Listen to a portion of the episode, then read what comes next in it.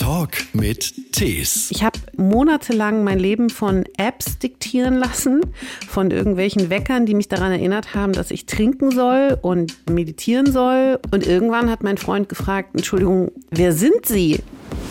Das Bemerkenswerte am Pfälzisch ist ja, dass egal, ob es eine Beleidigung oder ein Kompliment ist, es hört sich immer wie eine Beleidigung an. Ich bin zum Beispiel für mein Leben gern Tante und ich bin vor allen Dingen gerne diese verrückte Tante. Mein Lektor wartete und wartete und wartete und immer mal wieder so vorsichtig freundlich, weil man muss mit Autoren ja sehr, sehr, sehr sorgsam umgehen. Ne? So, hey, wie läuft's? Und ich dachte immer so, hm, den ignoriere ich jetzt mal. oh, sieht mutig auch mal wieder. Hast du zugenommen? Allah, du hast doch zugenommen. Wow, das ist so lebensverändernd, dieses Gespräch. Ein Podcast von SWR3. Guten Tag. Alle. Guten Mein Tag. Name ist Oh. Christian Thees. Und ich mag es überhaupt nicht, wenn meine Gäste schon direkt vorne reinquatschen. Aber ehrlich gesagt, bei meinem Gast heute, bei meiner Gästin heute, habe ich mit überhaupt nichts anderem gerechnet. Deswegen habe ich ihr diese kleine Tasche gelassen, damit sie sich schon gleich als Rampensau vorne an die Bühne spielen kann. Hallo Lea Blumenthal. Hallo Christian und Entschuldigung, ich dachte, du begrüßt mich. Nee, erst wollte ich alle anderen begrüßen. Ja. Es ist zwar schön, wenn wir beiden miteinander sprechen, aber es hören ja uns auch noch Leute zu. Und das lohnt sich dann ja auch für alle. Das sagst du jetzt so. Wir machen es nicht umsonst. Du verkaufst am Ende auch noch Bücher, im schlimmsten Falle. Also, das, ja, also vom Marketing hast du wirklich gar keine Ahnung, oder? Nee, ich hatte dir ja im Vorfeld gesagt, bitte nicht so viel über das Buch reden, da müssen wir uns beide nicht vorbereiten. Lisa, da sage ich jetzt schon. Ah, bei dir weiß man ja nie immer. Du hast ja auch diese ganzen Pseudonyme. Ja. Aber eigentlich bist du Lea. Ich weiß schon gar nicht mehr, wie du echt heißt. Aber äh, du hast unter diversen, zahlreichen Pseudonymen ja Romane veröffentlicht, Sachbücher. Du bist als Ghostwriterin unterwegs, Co-Autorin. Hast zuletzt ein Buch rausgebracht. Da ging es um deine Harmoniesucht. Mach's wie die Möwe. Scheiß drauf. Und jetzt gibt es einen neuen Ratgeber beziehungsweise Anti-Ratgeber. Und den hast du gerade erst frisch in den Händen gehalten zum allerersten Mal. Verkünde, wie das Buch heißt. Das Leben ist zu kurz für diesen Scheiß. Easy ans Ziel kommen, ohne Selbstoptimierung. Du hast es natürlich probiert. Und Selbstoptimierung ist das Ding seit Jahren. Und alle wieder probieren's und jetzt Ende des Jahres, Anfang des nächsten Jahres ohnehin. Dabei bist du doch eigentlich so lebensbejahend. Du bist doch eigentlich gar nicht anti. Meinst du, sprichst du jetzt auf die Anti-Selbstoptimierung oder auf den Auf Anti-Ratgeber? den Anti-Ratgeber. So. Ja. Ich dachte, was kommt denn jetzt? Du bist doch so faul. Wieso wolltest du denn mit Selbstoptimierung am Hut haben? Bitte, bitte, bitte, nicht faul. Du arbeitest so viel, du schreibst so viel. Du kannst dich gar nicht als faul bezeichnen. Ah, Würde mein Finanzbeamter jetzt wahrscheinlich anders sehen? Aber dem kann doch egal sein, wie viel du verdienst. Das ist dem überhaupt nicht egal. Ich habe sogar das Gefühl, je mehr ich verdiene, desto mehr interessiert er sich für mich. Ach wirklich? Aber das macht doch gar keinen Sinn. Also ich sag mal so, je weniger du verdienst, desto weniger Arbeit hat er. Ach so. Oder ist der Finanzbeamte dein Agent? Nein, nein, nein, nein, nein, nein, nein. Wahrscheinlich. Dann hätte er wieder ein Interesse daran, ne? Der hat, äh, wahrscheinlich kriegt der so Prämien, weißt du, wie so die ähm, Politessen. Für jedes Knöllchen. Jetzt mal ohne Witz. Kriegen die Prämien? Kriegen die Prämien? Ich weiß, ich weiß noch nicht mal, ob man noch Politesse sagen darf. Wahrscheinlich habe ich jetzt schon wieder 86 Ja. Randgruppen diskriminiert.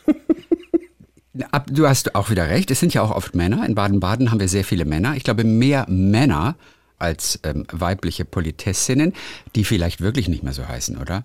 Das sind auf jeden Fall Angestellte der Stadt. Die sind ja nicht von der Polizei. Ja. Die sind Angestellte der Stadt. Sind es vielleicht Stadtvollzugsbeamtinnen? Das hört sich an, als würden wir in einem Knast leben. In so einem Ich glaube, das, ja, Vollzugsbeamte sind auch wirklich nur, sind auch wirklich nur im Knast.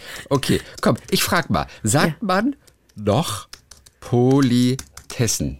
Politesse. Doppel S. Sagt man noch Politesse? Politesse sagt man nicht. Genau, wie Stewardessen und Friseur, Friseusen. Darf man, glaube ich, auch nicht mehr sagen, ne? Ja, man sagt ja auch nicht Politessa zum männlichen Korrelat. Das Wort habe ich jetzt gelernt gerade. Das männliche Korrelat finde ich mega, oder? Wie nennt man Politessen heute? Politesse oder Polizeihostess? Ey, Weißt du, dass Politesse die Abkürzung für Polizeihostess war? Nein.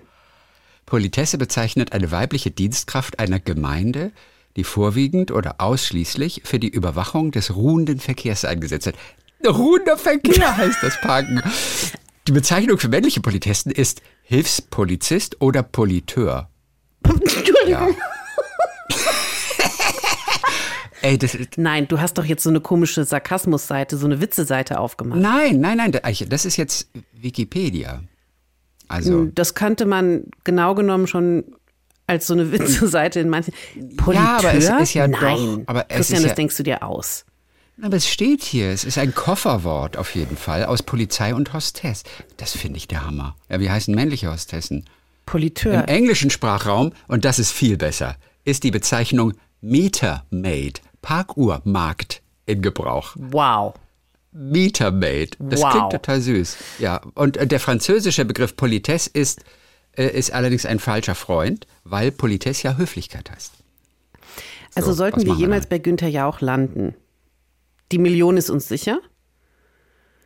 Aber auch sehr viele wahrscheinlich hasserfüllte Leserbriefe ähm, von Herrn Söder, der uns dann verbietet, oder weil wir das richtige Wort verwenden, dürfen wir dann nicht in Bayern ausgestrahlt werden oder so. Ja. Ja, interessant, gell? Also Politesse und Politeur. So, so, so lautet es offensichtlich noch. Ich finde jetzt nichts anderes, ähm, was uns sagt, wie man es politisch korrekt ausspricht. Auch wenn dieser erste Artikel darauf hinwies, zunächst mal. Politesse sagt man nicht. Ach so, der gute Poll.de. Politisch korrekt. Der gute Poll. Was heißt, was ist der gute Poll? Du weißt, wohl? dass du dich jetzt gleich in so ein Rabbit Hole verlierst. Wie sind wir da hingekommen nochmal? Äh, Anti. Du warst irgendwie Ach so, Anti. Anti. Denn du bist ja eigentlich ein lebensbejahender Mensch. Oder was würde dein Lebensgefährte sagen? Offiziell heißt er Boris, aber im echten Leben heißt er anders. Im echten Leben heißt er anders, ja. Ja, aber der Boris auf jeden Fall. Ja. Was würde der antworten? Wo ist er jetzt gerade? Der ist äh, in zu Hause, also ich bin ja gerade in Italien, aber der ist zu Hause. Ähm, der würde sagen, ich bin ein sehr lebensbejahender Mensch, aber wie kommst du darauf, dass du anderen Leuten Ratschläge geben kannst? Und wahrscheinlich ist es so entstanden, dass wir einen Anti-Ratgeber ähm, gebrandet haben quasi. Es, es soll ja vor allen Dingen im Vergleich zur restlichen Ratgeberliteratur, die zum Teil ja schon auch ein bisschen trocken daherkommt, sollte dieser Anti-Ratgeber, dieser, dieser Claim quasi sagen, hier kannst du ein bisschen Spaß haben beim Lesen, kannst was lernen, aber ähm, muss nicht bierernst werden, die ganze Angelegenheit. Es geht in diesem Buch wirklich um Selbstoptimierung. Ne? Normalerweise kennen wir das ja, wir fangen schwach an und lassen stark nach. Und dazu gehören ja erstmal Neujahrsvorsätze auch. Ganz wichtiges Ding.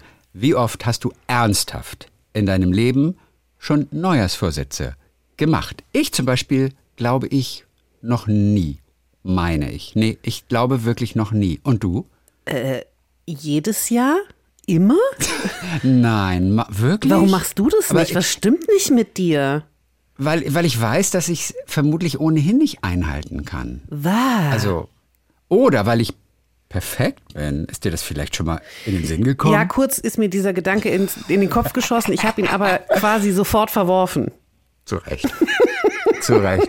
Ja, ich, vielleicht bin ich nicht stark genug für Neujahrsvorsätze. Ja, oder du bist einfach wirklich zu smart. Du weißt, du wirst sie nicht einhalten. Bist du denn jemand, der dann wenigstens im Verlauf des Jahres noch so neue Sachen anpackt? Oder hast du irgendwann mit sieben beschlossen, so bin ich jetzt, so bleibe ich, das das passt? Also mit sieben habe ich schon mal gar nichts beschlossen. Ich bin ja, ich erinnere mich überhaupt erst seit an Zeiten, seit ich vier bin. Vorher erinnert man sich auch gar nicht.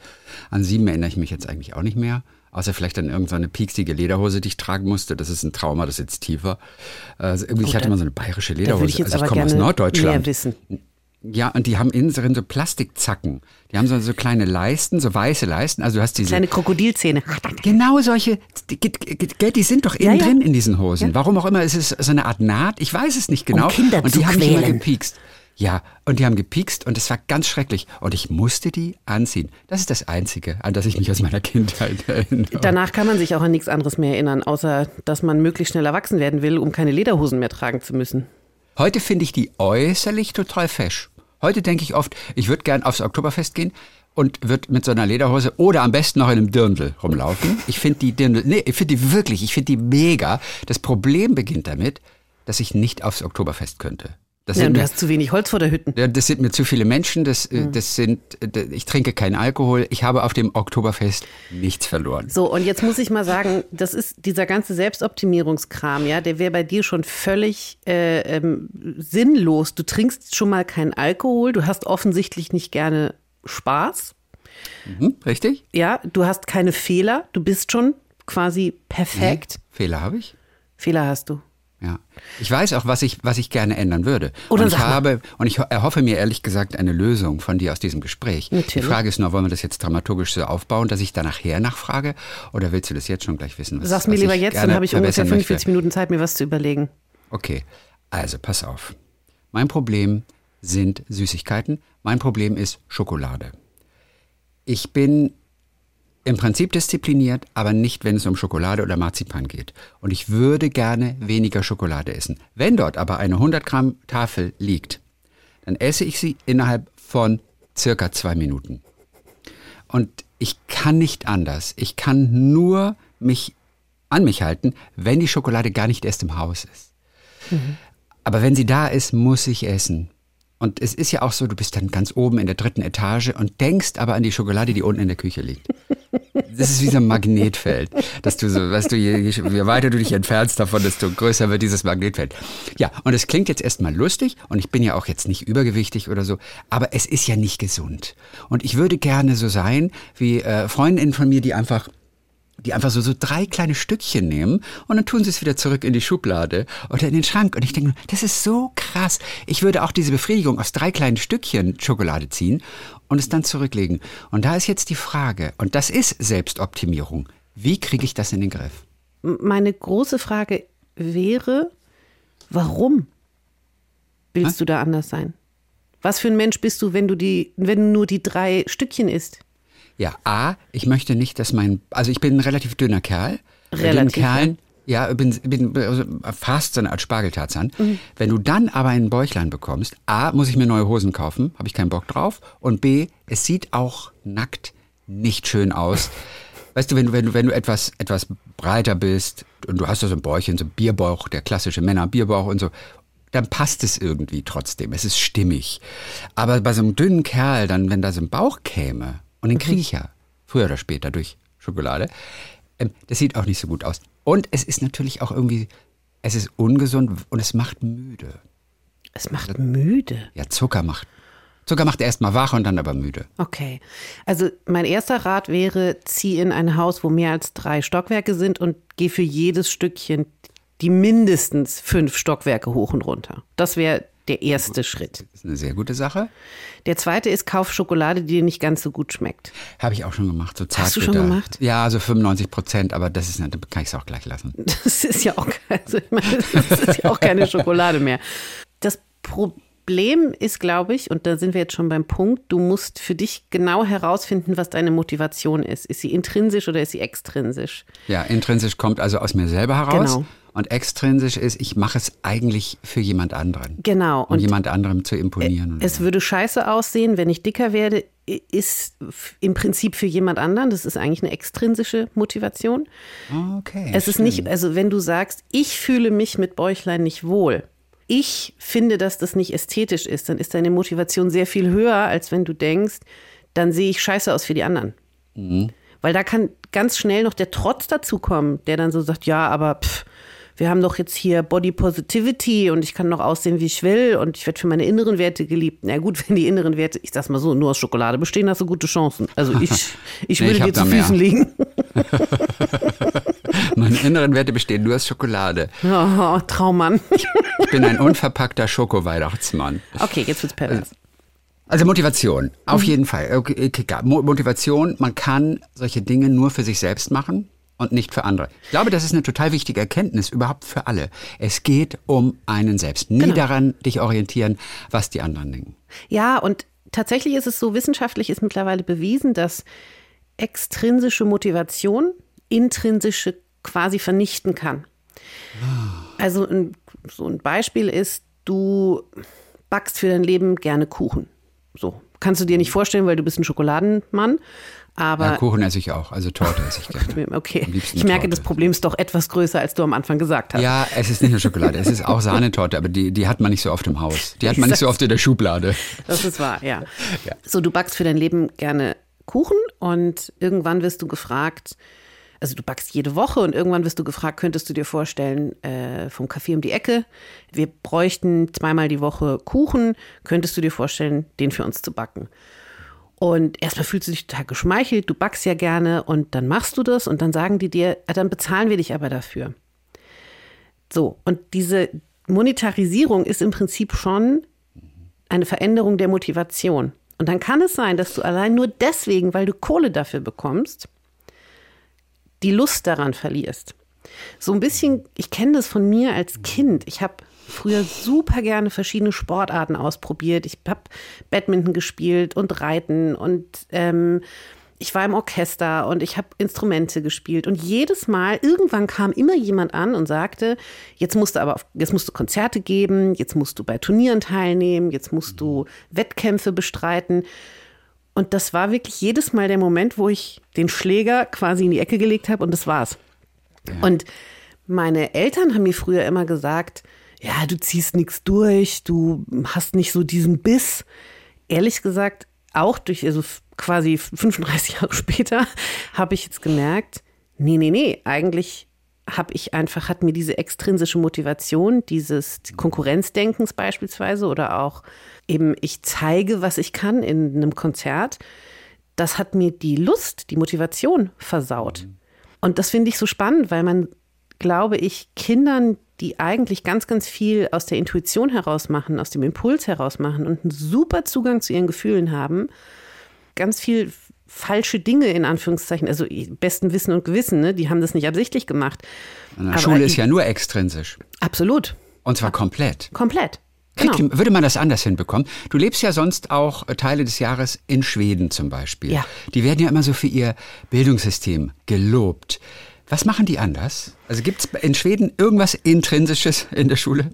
Naja, also grundsätzlich haben die natürlich schon einfach, das sind viel, viel, viel weniger Leute, die in diesem Land okay. leben. Ne? Was ich merke, dass das bei vielem ein spielerischer, entspannterer Umgang ist. Aber das hat was mit der schwedischen Kultur zu tun. Die sind nicht so ein krasses Leistungsvolk. Also im Sommer gehen da um 15 Uhr überall die Rasenmäher an. Kannst mir nicht erzählen, dass das alles nur die Rentner sind. Und ich bin mal einmal am Strand von Schweden entlang gelaufen und dann kamen mir zwei Schulklassen entgegen, die da irgendwie Müll eingesammelt haben. Also die waren den ganzen Tag einfach nur am Strand, haben da quasi so eine Art Biologieunterricht gemacht. Also was findet sich da alles da so an Gestrüpp und Getier und so und ähm, haben dann noch Müll eingesammelt, hatten da irgendwie noch so eine Sporteinheit dabei und ich fand das irgendwie, ich hatte so das Gefühl, oh, das, das fühlt sich so sehr organisch an, die dürfen sehr Kind sein. Weißt du? Ja. Ich glaube schon auch, ja, die Länder, in denen es halt nicht diese hierarchische Struktur gibt, in dieser Unterscheidung Gymnasium, Realschule, Hauptschule, das trägt natürlich schon in sehr, sehr jungen Jahren dazu bei, dass Kinder mit diesem Leistungsgedanken konfrontiert mhm. werden, den ja. du in anderen Schulsystemen nicht hast. Okay. Der ja nicht immer falsch sein muss, ne? Also Der muss nicht immer falsch sein. Falsch also ich meine, die Welt da draußen ja. funktioniert halt nun mal so. Ja. Ja, also ich, ich verdiene kein Geld, weil ich meinen Namen tanzen kann. Gleichzeitig, ja, wenn ich jetzt wie gesagt auch an meine, an meine Kindheit denke. In der Pfalz. In der Pfalz, ja. Das Kannst du noch Pfälzisch eigentlich sprechen? Ich konnte noch nie Pfälzisch. Ich bin da quasi äh, äh, ja als ähm, Alien groß geworden. I'm an alien. Genau. I'm a legal alien. Also ich kann äh, so ein Partypfälzisch, aber auch nur mit einem halben Promille im Blut. Wie geil Und, ist das denn? Ein Partypfälzisch? Naja, also das kannst du auch nur für alle oberhalb von Frankfurt machen.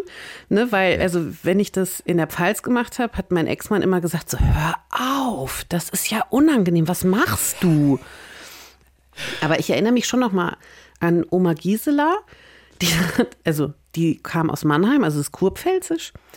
Und die hat zum Beispiel, äh, wenn die mich gesehen hat, oh, sieht man dich auch mal wieder. Hast du zugenommen? Holla, du hast doch zugenommen. Also das Bemerkenswerte am Pfälzisch ist ja, dass egal, ob es eine Beleidigung oder ein Kompliment ist, es hört sich immer wie eine Beleidigung an. Außer aller gut. Das Aller ist noch so gut. sehr neutral. Das ist so der Anfang eines jeden Satzes. Aller gut. Anfang, Ende und Mittelteil. Das ist doch relativ neutral. Dann, ja, ach, aller gut. Genau. Okay, gut. Also Schule ist äh, leider zu intrinsisch, äh, zu extrinsisch. Das werden wir so schnell auch nicht ändern. Was motiviert dich denn generell? Oder was hat dich in deinem Leben motiviert? Also dein Französischlehrer war es nicht. Nein. Der dir absichtlich eine 4 gegeben hat in Sport. Und ich habe aber nicht in Sport, verstanden. in Französisch. ach, in Französisch. Das würde ah. ja keinen Sinn ergeben, Der hat dir absichtlich eine 4 gegeben, weil du eigentlich besser warst oder eigentlich schlechter? weil ich eigentlich besser war. Der dachte, der motiviert mich. Das ist, das ist absurd. Das ist völlig absurd, aber das, das passiert tatsächlich absurd. ständig. Also das da, so genau. Das ist ja aber auch sowas sowas Deutsches, ne? So ähm, ja, hier kann man es aushalten, statt zu sagen, hier ist es super schön. Habe ich noch nie verstanden. Aber ist das nicht eigentlich britisches Understatement, so weiter? Ja, not bad. Ja. not bad meinen sie ja sehr gut. Sind wir da nicht so ein bisschen britisch sogar? Ich glaube, das ist wahrscheinlich Oder haben die Briten das von uns? Sprachstamm. Wir Ja, kommen wir sind älter als die Briten, oder? Oh, jetzt wird's dünn bei mir. Das jetzt. Ähm, ich möchte gerne das Thema wechseln. Also Motivation, aber was, was motiviert dich überhaupt generell? Es muss ja irgendetwas geben. Ja klar. Ich Ja, möchte, klar. ich möchte, wenn ich so 80 bin, möchte ich in so einer Hängematte oder so einem Schaukelstuhl sitzen oder wahlweise liegen, möchte an, auf mein Leben zurückblicken und sagen, du hast alles mitgenommen. Du hast nichts gemacht, weil du Angst davor hattest, weil du dich nicht getraut hast, weil es unangemessen war. Du hast alles erlebt, was in diesem Leben sozusagen für dich drin war. Und du hast vor allen Dingen jedes Stück Torte gegessen, was deiner Wege gekreuzt hat. Okay, das ist ein Ziel, das ist natürlich relativ weit weg. Sind Ziele nicht besser, wenn sie etwas näher sind? Und bei Zielen wissen wir ja, das hast du auch geschrieben, die müssen ja, die müssen ja erreichbar sein. Unrealistische Ziele bringen gar nichts. Es müssen immer erreichbare Ziele gesetzt werden. Und das ist schon eine Schwierigkeit an sich, dass man erst vorher wirklich klar definiert, welches Ziel ist auch wirklich erreichbar. Aber das mit 80 ist natürlich echt noch lange hin. Ich meine, du hast ja noch 20 Jahre. Danke, Christian. oh Gott, du brauchst keine, man braucht keine Feinde, wenn man Christian Thees kennt. ähm, ja, Ziele müssen smart sein. Das heißt, ähm, kleinschrittig, äh, messbar und so weiter. Also klar, Smart-Formel könnt ihr alle googeln oder Christian Thees macht für euch. Tatsächlich braucht man aber schon eine Vision. Also eine, ein Bild davon, wie man sich fühlen will, idealerweise. Das hat so ein bisschen auch was mit Autosuggestion zu tun, aber tatsächlich auch mit klassisch in diesem spirituellen Sinn mit Manifestation. Es geht weniger darum, mir vorzustellen, wie ich in Kleidergröße 36 aussehe, wenn ich das erreichen, erreichen möchte, sondern wie werde ich mich fühlen? Was ist das Gefühl, was ich mir erhoffe? Und das ich glaube tatsächlich, also, dass man das wirklich auch in sein Leben dann zieht. Also, wenn ich mich darauf fokussiere und ausrichte, ich möchte in meinem Leben super viele Erlebnisse haben, ich möchte viele Gefühle empfinden, ich möchte Freude haben, ich möchte Dinge ausprobieren, neugierig bleiben, dann hört sich das super unkonkret an. Aber wenn man das wirklich in seinem Kopf verankert hat, als das ist meine Marschrichtung, das ist mein Mantra, dann ist es gar nicht so schwer, sein Leben darauf auszurichten. Das ist interessant. Also man muss schauen, wie man sich fühlt. Aber reicht es dann, sagt, ich fühle mich gut oder ich bin stolz? Ist das Nee. Gefühl genug? Nein. Nee, das muss wirklich sehr konkret sein. Also so wie mein Hängemattenbild als, als 80-Jährige. Ich habe immer, ich habe ja keine Kinder. Warte Komisch, also ich dachte, du hattest Kinder. Ja, Witzigerweise. wieso hatte? Warum, warum wo wären die denn jetzt hingekommen? Hast du mal in einem Buch irgendwie geschrieben, dass du Kinder hast? Noch nie. Okay, interessant. Du hast einfach nur Tiere. Ich habe einfach nur Tiere, ja. Und es ist alles Tiere bei dir. Also entweder die Möwe scheißt drauf Ja. oder das Faultier, das Ja. Leben ist zu kurz für diesen Scheiß. Es sind immer Tiere bei dir. Auch das nächste Buch wird irgendwas mit Tieren sein, oder? Genau, und jetzt frage ich dich, hast du jemals ein Foto von meinem Freund gesehen? Nein. Von Boris? Ja. Den gibt's nicht? Nein. Doch, doch. Boris gibt's In schon. meiner Imagination gibt's den. Und Tina gibt's aber. Tina, die Psychologin. Tina gibt's, die heißt auch anders. Wo waren wir jetzt stehen geblieben? Ähm, bin zum Beispiel für mein Leben gern Tante.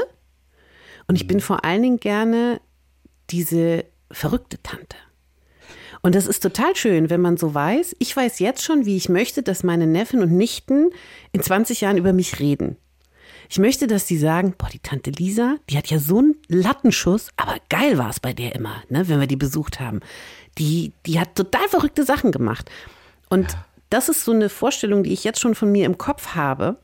Und dementsprechend suche ich Geschenke aus oder wenn ich dort bin, machen wir halt Käse oder, ne, also wir, wir sind, ich bin jetzt nicht so die, ne, ich bin nicht die, die sagt, nimm die Ellenbogen vom Tisch. Ich bin die, die sagt, leg die Füße hoch. wie man sich vorstellen kann. Das meine ich damit. Ich habe schon so ein Bild von mir, wie ich sein möchte. Das ist aber eine extrinsische Motivation. Du, du, wenn du darauf schaust, wie du für andere wirken möchtest. Das, das stimmt. ist eigentlich extrinsisch. Das stimmt. Extrinsisch und intrinsisch wahrscheinlich. Also ähm, Beides. Aber extrinsisch cancelt ja intrinsisch ganz oft. Das ist gefährlich. Das stimmt, ja, aber extrinsisch heißt, glaube ich, auch noch mehr wirklich ja. durch einen richtigen äußeren Faktor. Also ähm, die Anerkennung von außen, Anerkennung durch Geld. Mhm. Ähm, und ich habe ja wirklich den Wunsch, diese verrückte Tante irgendwie zu sein oder diese mhm. glückliche Rentnerin. Und ich versuche tatsächlich mein Leben darauf auszurichten. Und das heißt halt auch Sachen nicht zu tun, die mir nicht gut tun. Und ich habe festgestellt, dass Joggen dazugehört. Joggen an sich ist ja auch nicht so gesund. Also für die Knochen ist Joggen nicht so gesund. Sehr, sehr, sehr also, gerne. Sagt, sagt meine Ärztin. Fahrradfahren ist gesund. Fährst du gerne Fahrrad? Ich fahre sehr gerne Fahrrad. Super schon mal. Schwimmst du gerne? Ich gerne, nicht. aber nicht gut. Aber Schwimmen ist natürlich das Allergesündeste. Aber das mag ich auch nicht gerne. Das ist mir alles zu viel Aufwand. Dieses Chlor. Und mit Schwimmen kann, nee, nee, geht nicht. Ich merke schon, wir kommen um den, um den Bierbauch oder Schokobauch kommen wir nicht rum. Doch, indem ich mich diszipliniere, indem ich nach diesem Gespräch anfange. Christian, indem ich mir nach diesem Gespräch vornehme, ja dass ich weniger Schokolade esse. Oder ich, ach, Cheat Day verstehe ich auch nicht. Also wenn ich schon sieben Tage, sechs Tage nichts esse, dann schaffe ich den siebten auch noch. Da muss ich nicht am siebten irgendwie mich, mich füllen äh, um dann wieder nichts zu essen. Da geht es aber Tage. nicht um, um, das, um das Vollstopfen, sondern da geht es darum, dass man dass bei der Diät die, der, der, der Kopf ja mitmachen muss. Und wenn du jetzt natürlich weißt, dass du nie mehr auf eine Party gehen kannst, nie mehr in ein Restaurant, weil du das ganze Zeug nicht essen darfst, Mal davon abgesehen, dass es für den Stoffwechsel halt auch super schlecht ist, wenn du immer nur im Mangel bist. Ne? Irgendwann nimmt der halt nicht mehr ab. Also das ja. ist das Konzept von Cheat Day, Christian. Nicht, ich Nein. esse an einem Tag alle Kalorien, die ich in den sechs Tagen davor eingespart habe. Aber so verstehen viele den Cheat Day. Das stimmt. Aber auf der anderen Seite, ich habe selber ja mal mit einer Psychologin gesprochen und die hat einfach gesagt, nicht verteufeln. Das, man muss es natürlich integrieren, ein gesundes ja. Verhältnis dazu haben. Das heißt, man darf auch mal zwischendurch irgendwas Süßes essen, auch wenn man generell auf Zucker verzichtet. Ich habe eine Freundin, die kein Gluten verträgt. Also mit der zu reisen ist eine Katastrophe. Die, die kann am, Ende, am Bahnhof de facto immer nur Äpfel kaufen. ähm, nee, also ehrlich gesagt, ich glaube, also jetzt frage ich doch mal, hast du denn mein Buch gelesen? Weil meine Kernaussage ist nicht, isst die Schokolade nicht. Nein, meine Aussage ist, doch. gönn dir. Ja, das weiß ich doch. Du siehst ja aber auch ohnehin alles sehr locker im Leben. Ich weiß nicht, ob man sich an dir orientieren kann. Ich bin das beste Beispiel. du siehst das alles so locker. Ja, klar. Nein, aber ich weiß ich meine, es, guck mal, ich weiß jetzt es überleg ja. Man muss mal, es nicht verteufeln. Überleg doch mal, du, so jetzt, jetzt stell dir mal vor, du in 30 Jahren, du hast jetzt aufgehört, Schokolade in dem Ausmaß zu essen, wie du es gerade offensichtlich isst und nimmst nur noch, du bist jetzt eine von diesen Personen geworden, über die du vorhin mit einer gewissen Bewunderung, aber auch mit einer gewissen Verachtung gesprochen hast, die nur so ein bis zwei Riegelchen davon essen. Ja, aber mehr Bewunderung als Verachtung. Eigentlich fast nur Bewunderung. Ich verstehe nur nicht, wie es geht. Also, ich sag's mal so, ich würde dich dann nicht kennen wollen. Okay, das ist für mich wieder eine leider eine extrinsische Motivation. Bringt, bringt mir also gar nichts. Nein, dann probiere ich vielleicht lieber doch mal einen Motivationscoach. Toll. Hast du das gemacht? Ich habe das gemacht. Ich war bei einem. Wie?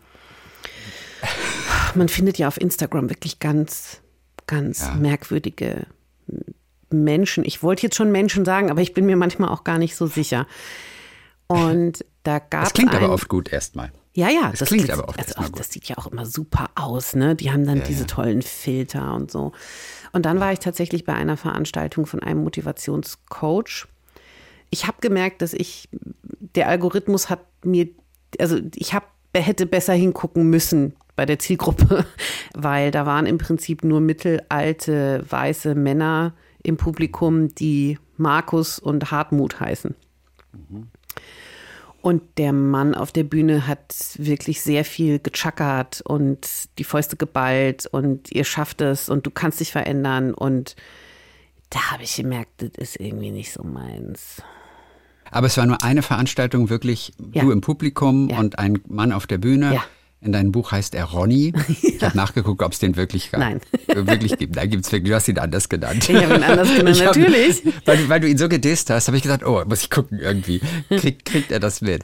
Er ist so stellvertretend für diese ganzen, meistens interessanterweise tatsächlich Männer.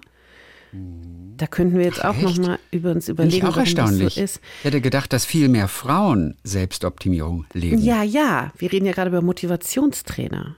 Ja, richtig. Ist Motivationstrainer. Ist nicht ähm, Selbstoptimierung, in dem Fall Motivationstraining. Richtig. Aber auch, wie gesagt, ich finde gerade so die sozialen Medien sind ja da wirklich auch eine, eine, eine also da bist ja ständig in Gefahr, auf jemanden zu treffen, der dir sagt, wie du Beziehungen besser leben kannst, Stoffwechsel optimieren, Tagesplan smarter gestalten. Und dann sehen die immer alle so toll aus. Und du denkst so, boah, was stimmt denn nicht mit mir? Wieso sehe ich morgens nicht so aus? Wieso sehen meine Schubladen nicht so aus? Und warum esse ich halt morgens ein Nutella-Brot und trinke keinen grünen Smoothie? Weißt du? Ja, weil er nicht schmeckt. Weil er eklig ist. Da ist Grünkohl er, er, er drin, kann, Mann. Nein, ja, ich weiß, er kann lecker sein. Ja gut, Grünkohl aber da musst du halt so viel Datteln übrigens. und Banane reinmachen, dass es auch eigentlich nicht mehr gesund ist. Ja, ja. Ja, Grünkohl an sich ist wirklich eklig. Ich habe mir in New York mal so ein Ding gekauft, Kale. Kale ist ja ähm, nicht Grünkohl oder das ist auch oh doch oder ist es Grünkohl? Ich glaube, es ist nur Grünkohl. Kohl. Mhm. Es ist Grünkohl und und der kostete wirklich acht Dollar. Und, und, und ich trinke ja sowas gern, ich trinke ja Gemüsesäfte und sowas liebe ich, finde ich super. Und da habe ich mir das Ding gekauft und es war so eklig dass ich es nicht trinken konnte. Und mir tat es aber so leid, weil ich hatte 8,95 Dollar bezahlt. Was ich hast du dann für einen Drink 8,95 Dollar ausgeben. Aber in dem Fall hatte ich das Gefühl, du weißt ja, wenn man in New York ist, man isst jetzt nicht wirklich gesund, weil gesund essen ist nicht finanzierbar. Also man isst eher ein bisschen Dreck. Und dann hatte ich das Gefühl, ich muss was Gesundes trinken. Ich leiste mir den jetzt und nahm den ersten Schluck und dachte, das ist so widerlich. Und das war in so, einer, in so einer Flasche war der verpackt. Und dann habe ich dann über die nächste Stunde, habe ich noch so zweimal genippt so, ich dachte, es ist ja wenigstens gesund. Wenigstens gesund. Und dann habe ich die halbe Flasche in den Mülleimer geworfen. Wow. Weil es so ekelhaft war. Es war so ekelhaft. Ja. Und das war dieser, das war Kale. Weißt du, so the latest mhm. shit in New York. Das war mhm. ungefähr vor fünf Jahren. Ja. Also widerlich. Aber ansonsten mag ich das eigentlich gerne. Na, ich Morgens bin ja Karotte, große, Apfelsaft, geil. Ich bin ja große, also ich, ich glaube tatsächlich, dass es einen Mittelweg gibt. Ich glaube, dass man gesunde Dinge so zubereiten kann, dass man sie mit Genuss verspeisen kann und dass man sich nicht ja. mit einer Wäscheklammer die Nase zu, zumachen muss und dass man nicht äh, äh, die ganze Zeit denken muss, oh Gott, ich drück's mir jetzt irgendwie rein, weil es ist so gesund. Ich möchte, wenn ich esse und trinke, nicht daran denken, ob das jetzt gesund ist oder nicht oder ob es ungesund ist oder nicht. Ich finde, ja das ist für mich eigentlich so die große Kunst. Genieß das, was du zu dir nimmst. Hab nicht, weil, weil du kannst dir das natürlich auch total versauen. Ne? Also guck mal, wenn du jetzt die, die Tafel Schokolade isst und währenddessen auch noch zusätzlich das schlechte Gewissen konsumierst, dass du die Tafel Schokolade isst, dann hat sich der Verzehr überhaupt nicht gelohnt. Und wenn du es schon isst, dann genieß es wenigstens. Es ist sonst Doppelvergiftung. Das ist Doppelvergiftung. Ich vergifte meinen Geist auch noch ein bisschen. Ja. Man kriegt bei dir auf jeden Fall weil ja auch teilweise wissenschaftlich belegt wird, aber auch wirklich ein paar ganz gute Erklärungen oder auch Rezepte in dem Sinne mit. Und ich war fasziniert von dem 9 bis 1 Rezept. Fand ich mega. 9000 Schritte, 8 Stunden Schlaf, 7 Gläser Wasser, 6 Minuten Meditation, 5 Portionen Obstgemüse, 4 Pausen, körperlich und geistig, 3 gesunde Mahlzeiten, 2 Stunden ohne Bildschirm eine Einheit Training. Mega. Äh, wo, wo, ist dir das das erste Mal untergekommen? Ich frage mich gerade, hast du das auswendig gelernt, du Freak? Es steht hier. Ach so, du ich lese es doch gerade ab. Gott sei Dank. I'm not a freak. Gott sei Dank. Nein, ähm, ich habe das, ich hab das, ich hab das hier aufgeschrieben. Ach so, gut. Nee, weil ich das total mega fand. Ich meine, 9000 Schritte sind ein paar tausend zu viel. Man braucht eigentlich nur 6000. Damit kann man auch glücklich werden. Acht Stunden Schlaf. Ja. Oh, wenn es gut läuft. Geht, sieben ist auch cool. Ja. Und dann, lies mal weiter, was, was können wir Na, noch dann abspecken? sieben, sieben Gläser Wasser geht. Also, das ist ja, wenn sie vorher durch eine Kaffeemaschine gelaufen sind. das ist alles eine Frage Fünf- der Aufbereitung. Fünf Portionen Obst und Gemüse. Da ist die Frage, wie groß ist eine Portion? Sind drei, drei Strunks Brokkoli oder drei kleine Brokkoliröschen, sind das drei Einheiten oder ist ja, das eine Einheit? du kannst es natürlich sagen, also ich finde, ein so ein grüner New York Smoothie mit Kale steht für 15 Portionen Obst und Gemüse. Für drei Tage dann. Für drei Tage, genau. Also wenn du dir das einmal reingezwängt hast, musst du die Woche danach kein Obst und Gemüse mehr zu dir nehmen. Ja. Das Schwierigste für die meisten ist wahrscheinlich zwei Stunden ohne Bildschirm. Mhm. Zwei Stunden. Also, und da zählt ja nicht Schlafen dazu. Da zählt nicht Schlafen dazu. Was mir da zum Beispiel total fehlt in dieser Liste ist äh, Liebe, Sex und Zärtlichkeit, äh, Zwischenmenschlichkeit, Gefühle, äh, Beziehung. Guck mal, das ist ja im Prinzip mein großes Problem gewesen. Ich habe monatelang mein Leben von Apps diktieren lassen, von irgendwelchen Weckern, die mich daran erinnert haben, dass ich trinken soll und meditieren soll und welche Trainingseinheit mit dem Hund jetzt ansteht und für mich und so. Und irgendwann hat mein Freund gefragt, Entschuldigung, wer sind Sie, als ich, aus- als ich zur Haustür reinkam, weil wir leider keine Zeit mehr füreinander hatten. Und vielleicht war das am Ende meine große Erkenntnis. Was bringt mir ein, ein, ein spitzen BMI, ein volles Bankkonto und dass ich jeden Tag sieben Gläser Wasser getrunken habe, wenn um mich rum niemand ist, mit dem ich Leben verbringen kann, weißt du? Boah, das hat sich jetzt so romantisch und irgendwie auch traurig angehört. Aber es wäre trotzdem schön, ein That Girl zu sein. Ja, genau. Hey, ich hatte den Begriff noch nie gehört. Ich kenne zwar It Girl, ne, die, die Mädels, die bei jeder Party zugegen sind, auf jedem roten Teppich, die einfach so die, die In-Girls sind. Den Begriff That Girl, hast du den geprägt? Nein, Quatsch. Das ist ein Hashtag, den habe ich, den, auf den bin ich gestoßen. Ich bin, Ah, hatte ich über den gehört. gestolpert. Grauenhaft. Bist du denn ein That Girl? Äh, nein, natürlich nicht. Wieso nicht? Der grüne Smoothie war doch ein guter Anfang. Ja, aber doch nur einmal. Und ich habe ihn zur Hälfte weggeschmissen. Stimmt. Und jetzt muss ich auch dran denken, die Ja, Tafel also- Schokolade. Und Also ein That Girl. Wie wird ein That Girl genau definiert? ich weiß nur, dass das diese Weiber sind, die auf Instagram irgendwie alles richtig machen und morgens um fünf aufstehen und dann erstmal irgendwie so eine Dankbarkeitsmeditation machen und journalen und dann sich mit so, mit so einem selbstgemachten Kaffeepeeling unter die Dusche stellen und dann nochmal Sport machen, dann alles, was sie im Kühlschrank finden, das sind natürlich alles nur Sachen, die keine Kalorien haben oder lecker schmecken, in so einen Smoothie reinpacken.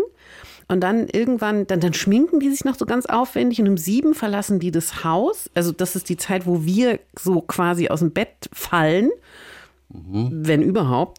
Und dann verlassen die das Haus und haben gefühlt schon jede scheiß Tagesaufgabe erledigt. Und dann gehen die so beschwingt mit so einem Pferdeschwanz, weißt du, der dann so oben so, so, äh, so Ja, wippt. wippt. Ähm, ähm, hüpfen die dann und ihrer Yogamatte unterm Arm, weil es im Büro später nochmal eine, eine, eine, eine Power-Yoga-Session gibt, hüpfen die dann zur Arbeit, wo alle anderen mit Tränensäcken bis an die Knie, ähm, so einem Coffee to go, natürlich nicht in dem recycelbaren Becher, an der U-Bahn-Station stehen und irgendwie, irgendwie versuchen, sich daran zu erinnern, wie sie heißen. Aber dieses frühe Aufstehen, hast du das schon mal probiert? Zum Ja, Beispiel? klar. Ja. Du hast ja diese frühen Stunden, auch wenn die Welt noch schläft, da kriegt man doch ganz schön was gebacken, oder nicht? Ich weiß, dass du, sagst, alles vor neun aufstehen ist Körperverletzung, Mhm. hast du geschrieben, aber du hast es eben auch schon mal anders probiert. Ja. Ich würde gerne oft um fünf aufstehen, mache es meistens nicht, obwohl ich früh aufsteher bin. Aber diese ein, zwei Stunden, bevor die Welt aufwacht, fühlt sich das für dich nicht auch dann teilweise richtig gut an? Man ist doch so frisch irgendwie, dass man richtig was gebacken bekommt, oder nicht? Nein, du guckst Also ich überlege jetzt ehrlich gesagt, ob ich das Interview verlasse. Was ist mit dir los? Ich bin heute Morgen tatsächlich um 4 Uhr aufgewacht. Aber nicht, weil ich wollte. Und dann habe ich versucht, wieder einzuschlafen und ich konnte nicht und dann bin ich aufgestanden. Und dann Um habe ich genau das versucht, was du gerade sagst, die Morgenstunden zu nutzen.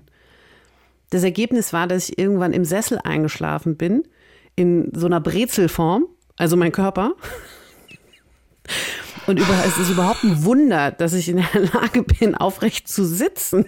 Also da hat sich gar nichts gut dran gefühlt. Ich habe ja eine Zeit lang tatsächlich versucht, um 4.30 Uhr aufzustehen, um, naja, That Girl zu werden, wäre jetzt wirklich zu viel gesagt, um. Aber um es mal ernsthaft zu probieren. Um es ernsthaft zu probieren. Das größte Problem ist, ich komme abends nicht ins Bett. So, ich habe okay. immer das Gefühl, der ja. Tag ist noch nicht vorbei, ich bin noch mhm. nicht fertig, ich will noch nicht und dann daddel ich so rum, so für anderthalb, zwei Stunden. Ich bin eigentlich schon müde und gehe aber nicht pennen. Und dann ist halt rucki zucki Mitternacht und dann tut 4.30 Uhr richtig weh. Deswegen. Ähm, ja, dann, nee. geht 4.30 Uhr wirklich nicht. Das geht nur. Nee, du musst dann halt um neun schlafen gehen. Und das ja, fühlt sich halt an, als wäre ich acht Jahre alt und dürfte Wetten das nicht mehr angucken. Ich habe neulich mit, ich habe neulich mit Joy Denalani gesprochen. Die steht jeden Morgen um 5 Uhr, 5.30 Uhr auf. Und bei der, die, die erledigt so viel schon. Und, äh, und wenn sie dann die anderen weckt im Haus, ihren Ehemann Max und, und auch die Kinder, dann hat sie aber auch so ein Mitteilungsbedürfnis, weil so viel in ihrem Kopf passiert ist, dass sie die alle zutextet dann morgens um, um, um 7 Uhr. Ja, muss man sich äh, dann halt auch überlegen, ob das fürs Miteinander so sinnvoll ist. Aber sie geht um 21 Uhr auch eben in der Regel ins Bett. Aber um 20 Uhr denkt sie schon, puh, eigentlich das wäre es doch jetzt. Ich habe jetzt eigentlich ganz gut performt heute. Eigentlich möchte ich jetzt schon ins Bett. Aber die hat halt diesen regelmäßigen Rhythmus und der macht sie total glücklich. Ich glaube, wie gesagt, da muss jeder so sein Ding finden. Und ich bin halt eine Nachteule. Ich kann zum Beispiel tatsächlich abends so ab 21 Uhr auch noch mal richtig gut arbeiten. Dann, das ist genau das, was, glaube ich, die Menschen, die früh aufstehen am Morgen haben. Da ist noch nichts los, das Handy ist still, im Haus ist es still, alle Welt schläft. Das habe ich so ab 21 Uhr. Also das ist da, dein 5.30 Uhr. Aber das, das ist ja genau das Gleiche dann. Stimmt, aber das ist doch super. Recht. Ja, aber das, oh ohne Mann, Witz. Ey. Ich meine, wer sagt denn, dass es früh sein muss? Du kannst es ja auch spät machen. Also das ist doch genau das Gleiche eigentlich. Ey, du hast voll recht. Ja, Ey, ist wirklich guck, dein guck mal, krass, wie geil. Ich muss jetzt erst um 18 Uhr aufstehen. Ja, weil du kannst es dir ja leisten in deinem Beruf als Schriftstellerin. Du musst ja nirgendwo hin morgens früh. Außer, dass die Hunde raus müssen natürlich. Wow, das ist so lebensverändernd, dieses Gespräch. Ja, das ist ja schön. Du, du bist eine 5.30 Uhr Aufsteherin. Ja, halt nur zwölf Stunden später. Oder so ja. Noch mehr. Kann ich auch nicht ausrechnen. Du könntest Krass. auch offiziell hawaiianische Zeit zum Beispiel leben. Da sind diese elf Stunden zurück. Oh mein Gott. Ja, du könntest nach hawaiianischer Zeit leben. Dann bist das du ein, so, ein That Girl ich, mit 5.30 Uhr. Ja. Ach, was sage ich? Da bist du That Girl mit 3 Uhr morgens. Du bist noch Wetter. Weil ich mache die alle nass. du bist noch, noch Wetter. Naja, aber du hast ja diese Psychologenfreundin. Du hast ja Tina. Ja. Mit der hast ja. du ja vieles durchgequatscht. Was ja. macht jetzt Sinn, was nicht. Äh, sie hat mal so ein bisschen in ihre Coaching-Kiste gegriffen. Und du hast auch versucht, Dinge umzusetzen. Was hat denn aber wirklich auch für dich ein bisschen funktioniert? Mm, tatsächlich das, was ich die Blumenthal-Methode ganz bescheiden nenne. also benannt nach dir oder nach irgendeinem Nobelpreisträger? Blumenthal. Nach mir, der baldigen ja. Nobelpreisträgerin. Mhm. Ich habe festgestellt, dass ich meine Prokrastination aktiv nutzen kann. Wenn ich eine große Aufgabe habe, in diesem Fall war das beispielsweise das Buch zu schreiben. Mhm. Das habe ich aus vielen Gründen nicht gemacht. Aber Steuer war gemacht. Wohnung sah tipptopp aus. Ich bin sogar mit den Hunden länger spazieren gegangen. Also das heißt, während mein Lektor wartete und wartete und wartete und immer mal wieder so vorsichtig freundlich, weil man muss mit Autoren ja sehr, sehr, sehr sorgsam umgehen. Ne? So, hey, wie läuft's? Und ich dachte immer so, hm, den ignoriere ich jetzt mal. Oh, echt? Das kannst du dir leisten. Star-Autorin. Ja, nee, kann ich nicht. Aber ich habe irgendwann tatsächlich festgestellt, das ist ja krass. Ich kriege alles erledigt, was auf meiner To-Do-Liste steht, und zwar seit sehr langer Zeit. Ich weiß nicht, ob du das kennst, diese Tasks, die nicht nur einmal auf dem To-Do-Zettel stehen, sondern so seit anderthalb Jahren. Ja, mhm, kenne ja. ich. Die hast du schon, die schreibst du quasi schon so automatisch auf, wenn du eine neue ja. To-Do-Liste To anfängst und du ja. weißt, du wirst sie niemals machen. Und ich habe festgestellt, krass, ich kann das nutzen. Ich muss einfach nur eine viel größere, viel drängendere Aufgabe haben und plötzlich fange ich tatsächlich an, den Quatsch mhm. zu erledigen. Das ist Marketing. Du, du, du, Marketing? du, ja, du, du wirfst ein Produkt auf den Markt, das zu billig ist, das sehr billig ist. Du wirfst ein Produkt, das richtig teuer ist. Die Leute nehmen immer das in der Mitte.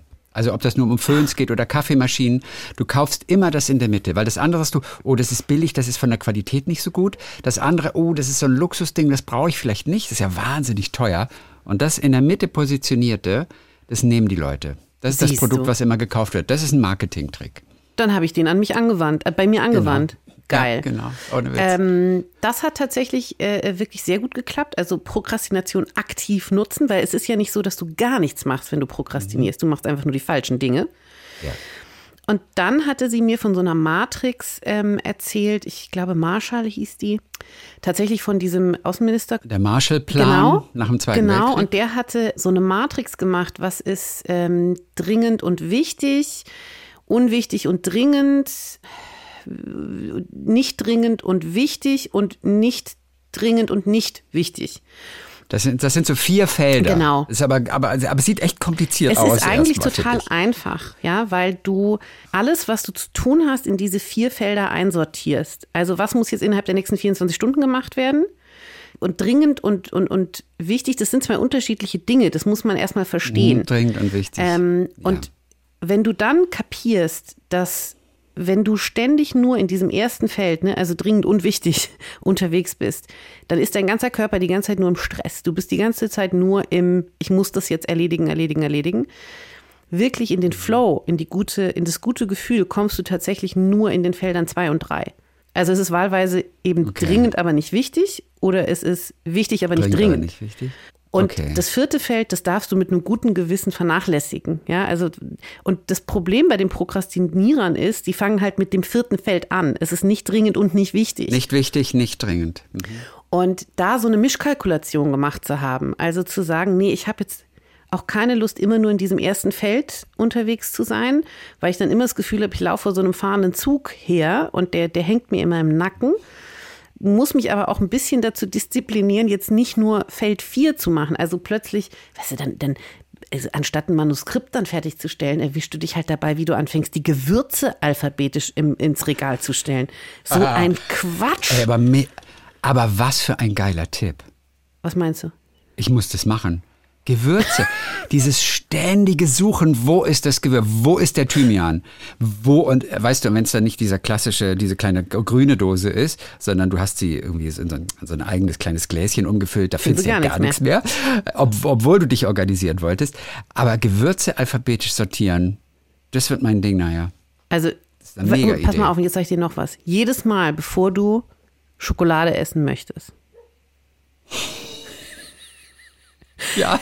Ja, gehst du einmal an die Gewürzschublade, holst einfach alles raus, wirfst es durcheinander und dann überlegst du dir jedes Mal eine neue Sortiermethode.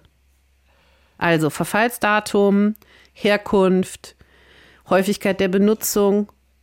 So, ich verspreche dir, danach hast du dir entweder die Schokolade verdient oder du denkst nicht mehr an Schokolade.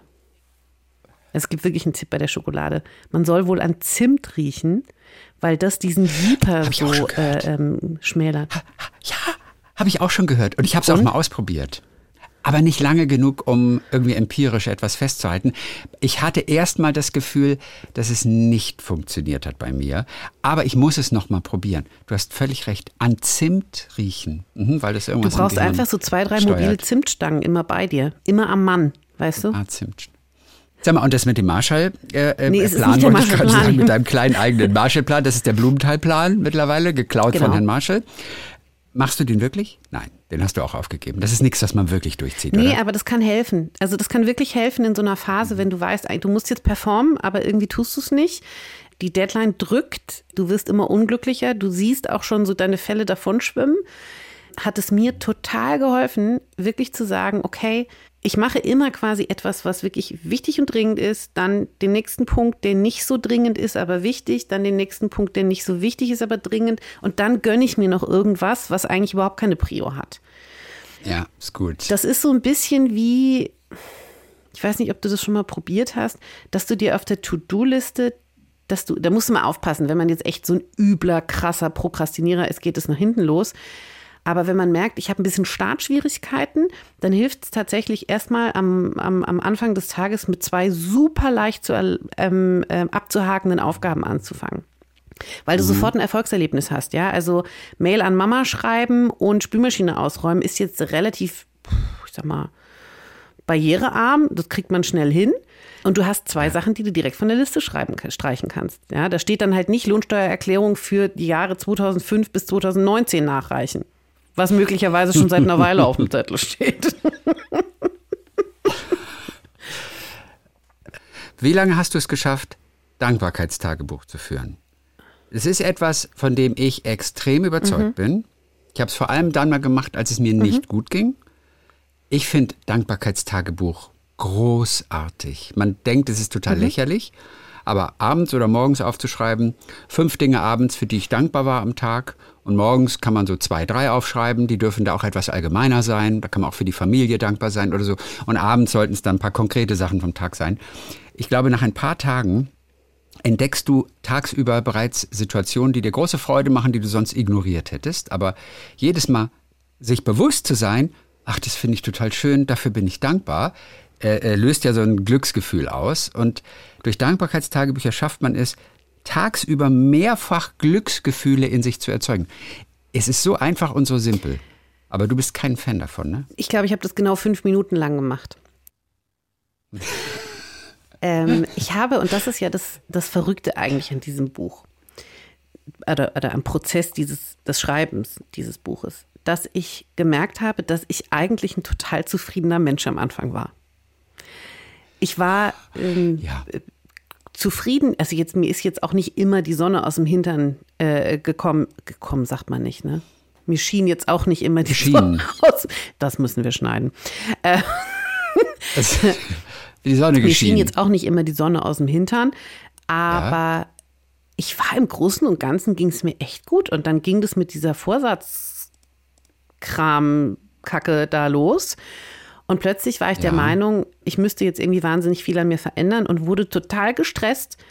Und als irgendwann quasi schon gegen Ende des Experiments sozusagen irgendwann Tina zu mir sagte, aber eigentlich bist du doch ein total gelassener Mensch. Also du bist doch, ich weiß gar nicht, wo ist denn eigentlich dein Problem? Und ich habe so richtig gedacht, ja, du hast völlig recht. Ich war nämlich eigentlich total zufrieden damit, dass ich nur dreieinhalb Gläser Wasser getrunken habe. Weißt du, ich habe mir das halt total einreden mhm. lassen von außen. Das ist meine große Erkenntnis gewesen. Und ich, ich schreibe nicht gern Dankbarkeitstagebuch, weil ich jemand bin, der wirklich schon sehr dankbar ist. Ich führe wirklich ein Leben genauso, wie ich das möchte. Ich bin sehr selbstbestimmt.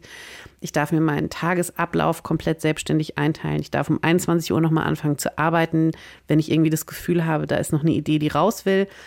Ich darf aber auch mal an einem Tag, wo ich merke, das ist natürlich auch mit, mit, wenn du kreativ bist, musst du dich mit Kreativität und deiner Kreativität beschäftigen. Wann ist die da? Wann funktioniert die?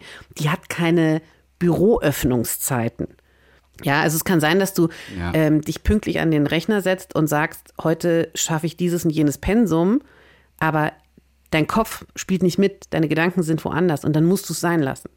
Sondern musst ja. du einen anderen Zeitpunkt finden, wo es funktioniert. Und weil ich mich so so selbstständig und sehr häufig auch freiwillig einteilen kann, es sei denn, da ist jetzt so ein Buch, was unbedingt geschrieben werden muss, habe ich das Gefühl, dass ich ein sehr, sehr dankbarer Mensch schon bin. Ich genieße und ich, ich genieße tatsächlich sehr viel. Bin ein großer, ja. wie sagte mir neulich meine Nachbarin, eine Epikurea. Musste ich dann auch erstmal nachgucken. Oh, eine Epikurea. Ja. Also das ist quasi so ein bisschen da, genau? also heute würden wir Hedonisten sagen, wobei Hedonist so ein bisschen so einen ja. Geschmack hat. Aber dieses, den Fokus auf den Genuss zu legen, auf die Lebensfreude, auf die Dinge, die sich gut anfühlen, das ist mein ja. Ding. Und das ist wichtiger als That Girl zu sein. Was ist das Pendant für Männer übrigens? Ein That Girl? Was wäre das für Männer? Weißt du, und das ist so krass, den gibt's nicht. Ein That Boy? Nee, gibt's das nicht. Das gibt's nicht. Nee, es gibt auch keinen Und das ist so krass, das sagt so viel über diese, über diese sozialen Medien in unserer Gesellschaft aus. Ja. Dann sagen wir mal Dankeschön für heute. Es war wieder richtig schön, dass wir miteinander geschnackt haben. Dann feiere weiterhin das Leben und natürlich deinen Geburtstag. Ich bin tatsächlich so der Typ, die Feste feiern, wie sie fallen. Also dann, wenn ich in, in also ich kann am Dienstagnachmittag beschließen, heute tue ich so, als wäre mein Geburtstag. Ich feiere zum Beispiel meinen Geburtstag sowohl im Sommer als auch im Winter. Nein, immer so genau Doch. sechs Monate später. Genau, Oder? wie die Queen. Also, Weil ich äh, habe im Januar Geburtstag und das ist immer scheiße. Im Januar ist nämlich, hier, kommen wir nochmal zurück aufs Buch, die machen alle Diät. Die machen Diät, die trinken kein Alkohol, weiß ich nicht. Da ist immer irgendwas, warum keine Party stattfinden kann. Ja, okay. Und das habe ich mir irgendwie 38 Jahre angeguckt. Und dann habe ich beschlossen, dann habe ich irgendwann gesehen, dass die Queen auch nicht an ihrem Geburtstag ihren Geburtstag gefeiert hat und dachte, äh, sorry guys, aber warum sollte ich am 18. Januar allein nicht feiern? Dann feiere ich doch einfach auch noch mal am 18. Juli. Und jetzt gibt es tatsächlich, ich habe das dann einfach eingeführt. Und jetzt gibt es gibt Leute, die denken, ich habe am 18. Juli Geburtstag. Und wie groß ist die Feier am 18. Januar? Die, Nur- die ist nur für dich und ein paar gar nicht. Also so. das ist wirklich so, die ist sehr, sehr Du warst klein. am 18. Juli. Und am 18. Juli, also ich feiere da nicht jedes Mal riesengroß, aber ich, ich tue einfach so, als wäre der 18. Juli auch ein Geburtstag. Das ist clever. Und auch da bist du möglicherweise wieder Vorbild für andere und hast wieder ein bisschen weitere Motivation dir mitgegeben, das genauso zu machen, denn viele haben im Winter Geburtstag. Ich habe am Eben. 24.12. Geburtstag. Nein, Ja, Christian. ja, deswegen Christian. Allerdings mit, Oh Gott. allerdings, ja, das, allerdings mit K. Ja, einen Tag danach oder davor hätte ich Stefan geheißen. Aber geboren am 24.12., das, da musste es Christian sein. Aber damit nicht so wie alle anderen geschrieben mit CH, dann die skandinavische Schreibweise mit K vorne. Das ist die Geschichte. Mein Gott, da tun sich ja 24.12.. Abgründe. Aber hast du die schon mal erzählt, die Geschichte? Wahrscheinlich schon. Aber ist doch auch schön. Toll, ich dachte, ich wäre was Besonderes. Aber ist doch auch schön. das ist ja also- toll. Das ist ja toll. Aber guck mal, dann kannst du ja am 24.06. jetzt auch feiern. Das ist ganz oft Mitsommer übrigens. Aber das ist nicht mein Geburtstag. Das ist, nee, es muss der 24. das ist dein halber sein. Geburtstag, das ist dein Sommergeburtstag, Mann. Nee, also, Also, pass auf. Ich Solange Jesus das Handy. nicht auch so großzügig auslegt, mache ich das nicht. Okay, ich nehme jetzt mein Handy und werde am 24.06. deinen Geburtstag eintragen. Und wenn ich die einzige Person bin, Geburtstag. Ich gehe nicht ran.